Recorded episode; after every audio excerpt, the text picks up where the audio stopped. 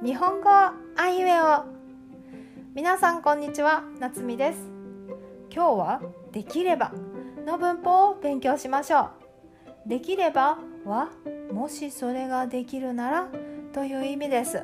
普通の文にも使いますが誰かに何かをお願いしたり何かを頼んだりする時によく使う表現ですよ。とても便利ですから覚えておいてください。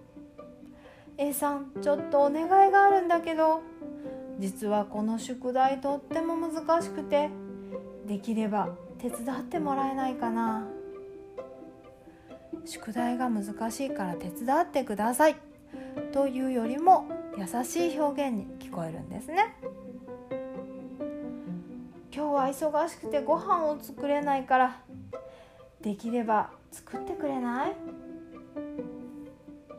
今日はご飯が作れないから作ってください。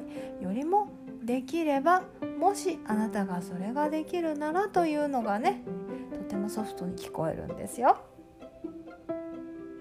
あそのアニメとっても面白いよね。DVD 持ってる？できれば貸してもらえないかな。